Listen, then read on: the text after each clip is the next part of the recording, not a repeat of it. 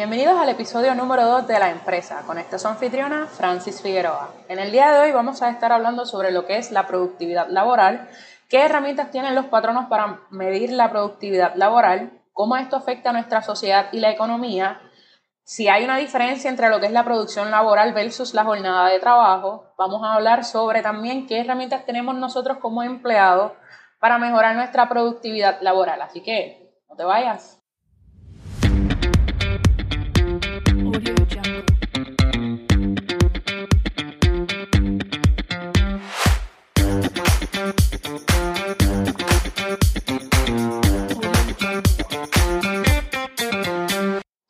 Comencemos hablando sobre qué es la productividad laboral.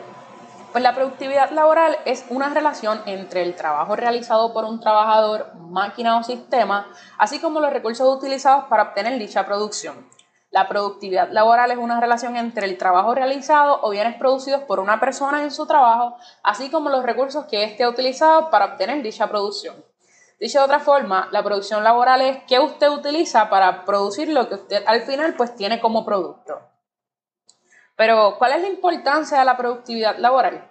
Bueno, los patronos y empresas pueden medir la producción laboral en términos de tiempo, como por ejemplo la cantidad de horas o minutos utilizados para terminar una tarea o la cantidad de unidades producidas en determinado tiempo. Así que esto va muy directamente relacionado con las tareas que muchos de nosotros hacemos en nuestro lugar de trabajo.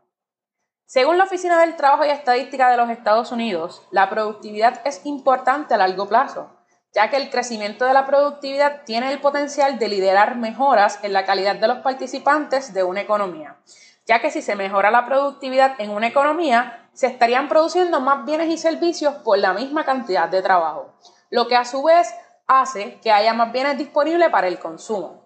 La Oficina del Trabajo y Estadísticas de Estados Unidos también nos dice que otras razones por las que la productividad es importante es que, por ejemplo, los empleados individuales pueden tener más ingresos mediante bonos o aumentos de salario, ya que el patrono pues, va a tener la oportunidad de pagar menos en nómina, lo que hace que las empresas tengan más ingresos al tener más productos disponibles para vender, van a tener menos gastos porque hay menos horas de trabajo, esto se traduce en ganancias para las empresas. Y sabemos que si las empresas ganan, también gana el gobierno mediante impuestos teniendo así este más dinero para atender bienes sociales. Así que, como les mencioné antes, es un asunto que nos debe importar a todos, ya que muy probablemente muchos de nosotros nos evalúen en nuestra área de trabajo en términos de productividad. La productividad laboral es uno, de eh, es uno de los indicadores principales en términos de la efectividad del desarrollo económico que tenemos y se puede dividir en dos palabras o dos formas, que es volumen y contexto. Volumen son los indicadores de productividad laboral que se pueden utilizar para analizar el país completo, una región, una empresa o incluso un departamento. En el contexto, la productividad puede ser expresada en producción por empleado, cantidad de productos producidos por día o incluso la cantidad de horas trabajadas por día por un trabajador. Dicho de otra forma, el volumen es en grandes cantidades para empresas, departamentos o países completos, mientras que el contexto se refiere a por individuo producciones por día en un espacio de tiempo más limitado. La revista Espacio, en su volumen número 41 del año 2020, nos dice que en el siglo XX la atención de la productividad laboral se enfocaba en aumentar la cantidad de unidades físicas producidas mediante la efectividad y la modernización de los equipos. Hoy, la productividad está enfocada en manejar el desempeño intelectual de las labores, especialmente en el monitoreo del desempeño de conocimiento de los empleados y desarrollo de sistemas de motivación. ¿Y a qué se debe esto? Bueno, en el siglo XX mucha de la productividad y de los trabajos que se hacían eran de índole manual, mientras que hoy día mucho del trabajo que no se hace se hace a través de los pensamientos e ideas de las personas y luego se ejecutan. Por eso es que está la diferencia en cómo se mide y se ha medido la productividad a pasar del tiempo. Esta misma revista, Espacios, nos indica que a medida que emerge la economía digital, los tipos de profesionales cambian y además pues cambia la naturaleza y métodos de trabajo, como por ejemplo los métodos de comunicación, antes eran por carta, ahora es por correo electrónico, mensajes de texto. Igualmente ha cambiado también lo que es el monitoreo y el control de lo que es la productividad. En el 2017, el país más productivo del mundo fue Luxemburgo, con 107.525 dólares por persona en producción. O sea, Luxemburgo, en Luxemburgo cada persona produce 107.525.20 dólares, seguido de Estados Unidos con 59.774 con 30 centavos por persona. Si notamos, la diferencia es casi el doble. Pero, ¿qué sistemas de productividad laboral tienen las empresas y los patronos? Bueno, hoy día muchas empresas utilizan sistemas que le permiten medir y mejorar su productividad. Algunos de estos sistemas son Six Sigma. Este sistema fue desarrollado en el 1980 por Motorola y su objetivo pues, es mejorar los procesos de un negocio mediante la reducción de desperdicios y pérdidas. Para esto ellos utilizan el sistema de MAIC, que a lo mejor algunos de ustedes lo han, lo escuchado, que es donde la empresa pues entonces define, mide, analiza y mejora y últimamente pues controla todo lo que se relaciona con estos desperdicios. Otro sistema que tienen las empresas es Lean. El Lean está originado en el 1920 por Henry Ford y fue desarrollado en el 1950 por Toyota Company. El objetivo de este sistema es aumentar la eficiencia mediante la reducción de siete tipos de pérdidas. Exceso de movimiento de la mercancía, exceso de transportación de la mercancía, exceso de procesos, tiempo de espera, producción excesiva, exceso de almacenamiento, defectos y reciclaje. Otro sistema es el Single Minute Exchange of Dies o SMAD, que fue desarrollado en el 1950 entre 1950 y 1960. El objetivo de este sistema es buscar ajustes rápidos de comienzo e incluso transferencias de operaciones internas a, empresas externas. Otro sistema que tenemos es el Toyota Production System o TPS por sus siglas, que fue desarrollado entre 1867 y 1930.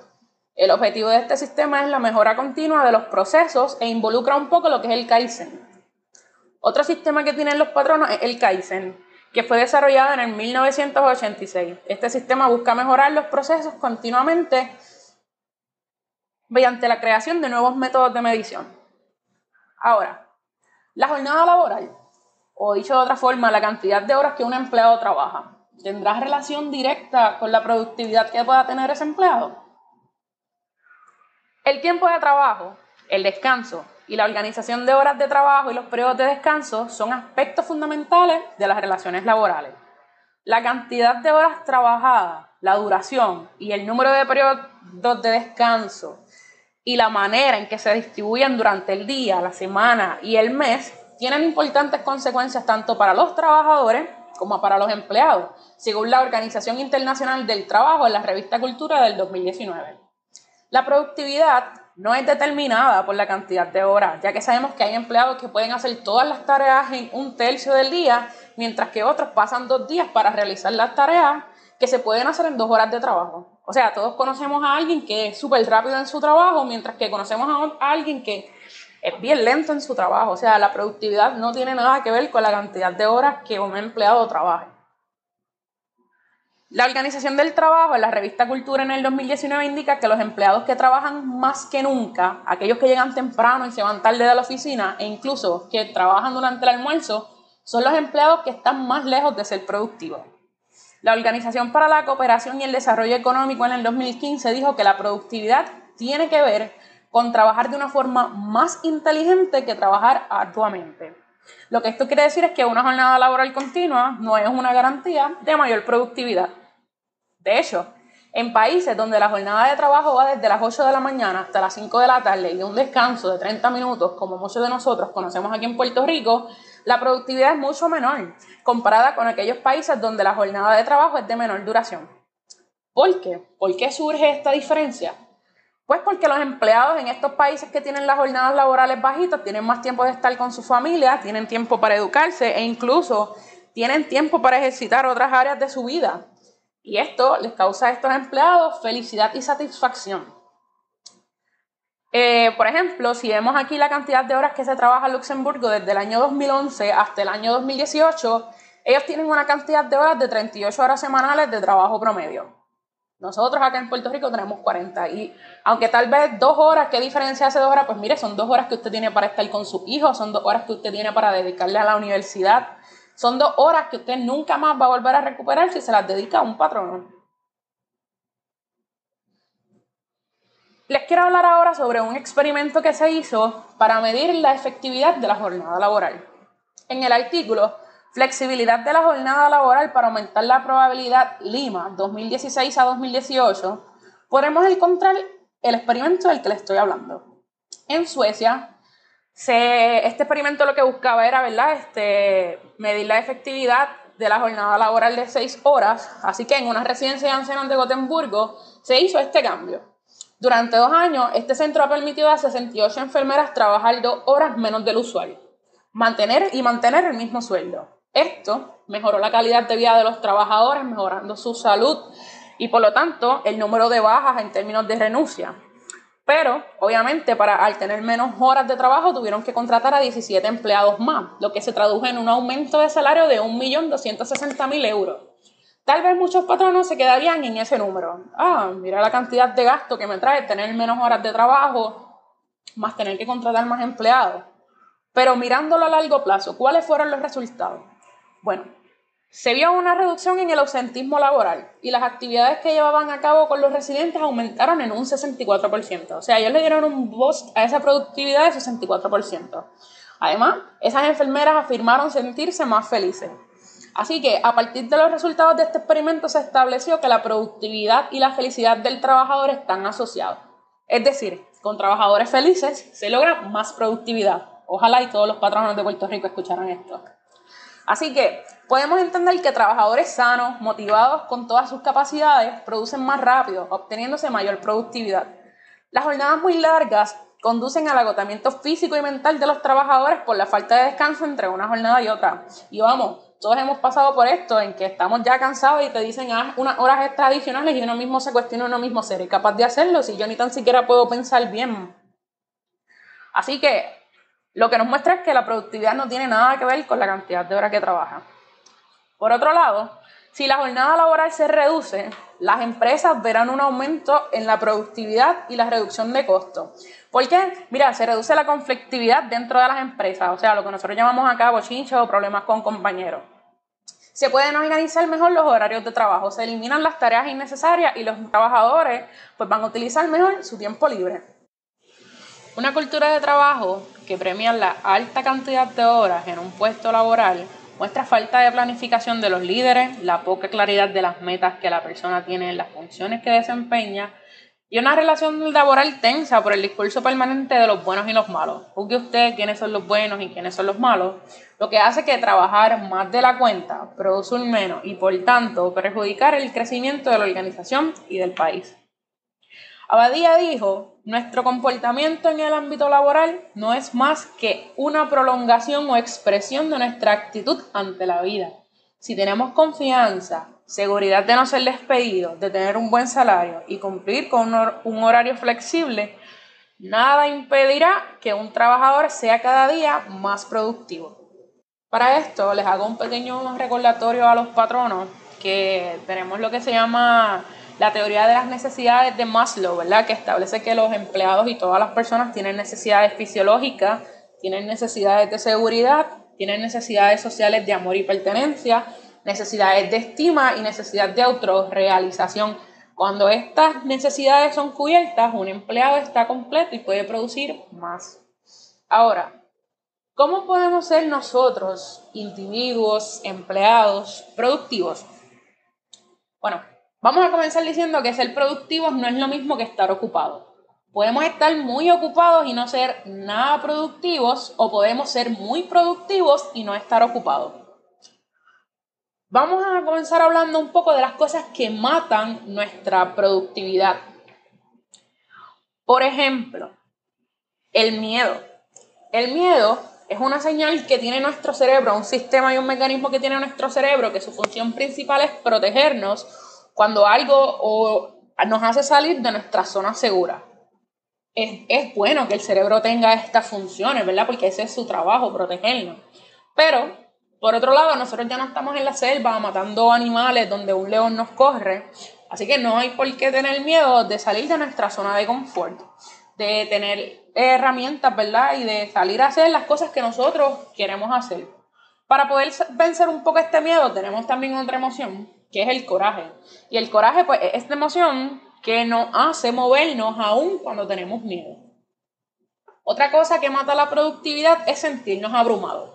Esta estoy muy segura que todos estamos relacionados con ella y es cuando el cerebro continúa recordándonos las cosas que tenemos que hacer y no trata de ignorarlas, de apagarlas y siguen ahí. Entonces lo que hace es que uno se cargue, Dios mío, tengo tantas cosas que hacer y el cerebro ahí, tienes que hacer esto, haz esto. Y cuando nuestro cerebro se carga o llega a ese nivel, lo que hace es que se apaga. Entonces nosotros lo que queremos hacer es cualquier cosa que no tenga que ver con ser productivo. Queremos ir a ver series, queremos ignorar las tareas que tenemos que hacer. Esto nos pasa mucho tal vez con la universidad. ¿Qué podemos hacer? Mira, lo se recomienda que usted tome un papel, un lápiz, su teléfono, lo que tenga más fácil, se le haga más cómodo a usted y comience a escribir cuáles son todas esas cosas que usted tiene que hacer. Y una vez escriba todas esas cosas que tiene que hacer, determine cuáles son urgentes y cuáles son no tan urgentes. Y luego de que la actividad tal vez pueda hacer subdividir las tareas en partes más pequeñas. Una tarea grande que tal vez nos resulta conflictiva, podemos dividirla en partes y se nos va a hacer mucho más fácil. Esta es la forma que tenemos de vencer esta sensación de sentirnos abrumados. Otra cosa que mata la productividad es no tener un plan. ¿Y saben qué? Que cuando no tenemos un plan, estamos en las agendas de las otras personas y estamos a merced de lo que otras personas quieran. También, ¿qué podemos utilizar para vencer esto? Pues mira, podemos utilizar un calendario, aplicaciones móviles, un papel, un lápiz, cualquier cosa que nos ayude a tener un plan y organizarnos. Un plan nos permite tener claridad sobre lo que queremos alcanzar y nos ayuda a estructurar tiempo, además de que nos mantiene cautivo ahí en la intriga de qué es lo, que, es lo próximo. Pero recuerda, tenemos que tener cuidado porque no queremos estar ocupados, lo que queremos es ser productivos. Esto estoy casi seguro que también nos ha pasado a todos y es esperar que sea el momento perfecto. Muchas veces nos falta una pequeña cosa o nos sentamos a esperar que sea el momento perfecto, que, se nos, que nos den las ganas, que sea el tiempo, que sea el momento o que se alineen hasta los planetas. Pero pues lo que en realidad estamos esperando es que el tiempo pase y estamos dejando el tiempo pasar y sabemos que el tiempo es algo que no regresa. Así que lo que muchas veces nos falta es querer comenzar y una vez que ustedes comienzan y que todos comenzamos, es mucho más fácil mantener el movimiento. Otra cosa que mata la productividad es el multitasking. No podemos hacer dos cosas a la vez que requieran la misma, que la misma parte del cerebro interactúe. Me explico. Tú puedes conducir y cantar porque no es la misma parte del cerebro la que está haciendo las ejecuciones. Pero cuando la misma parte del cerebro requiere hacer la misma cosa, es imposible. ¿Qué es lo que nosotros hacemos? Si usted cree que usted es multitasking, sepa que lo que su cerebro está haciendo es cambiando de tarea bien rápido.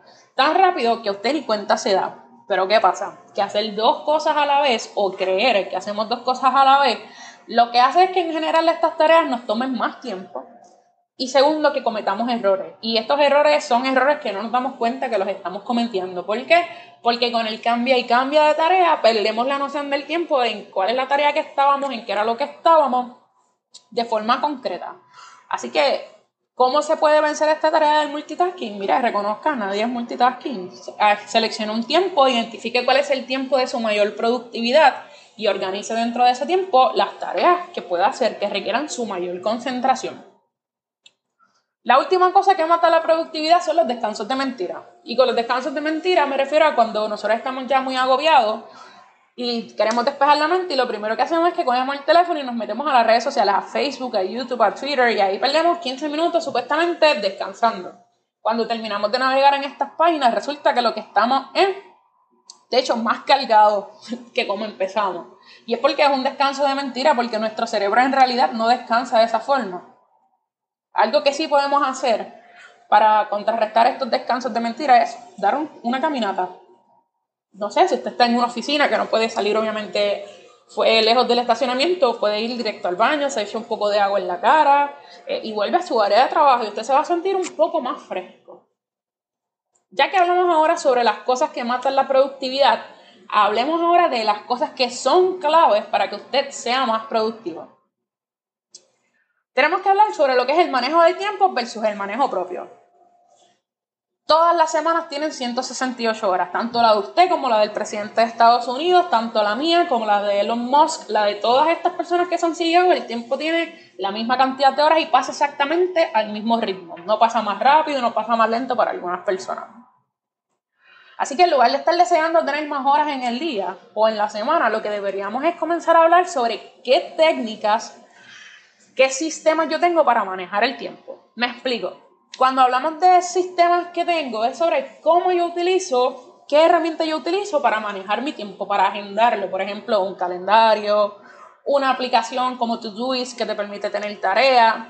¿Qué técnicas yo tengo? ¿Cómo, este, ¿Cuál es mi estructura para agendar esas cosas? ¿Cuáles son mis hábitos? Si una tarea me falla, ¿qué voy a hacer? Si no la pude cumplir, ¿cómo la vuelvo a, re, a reschedule?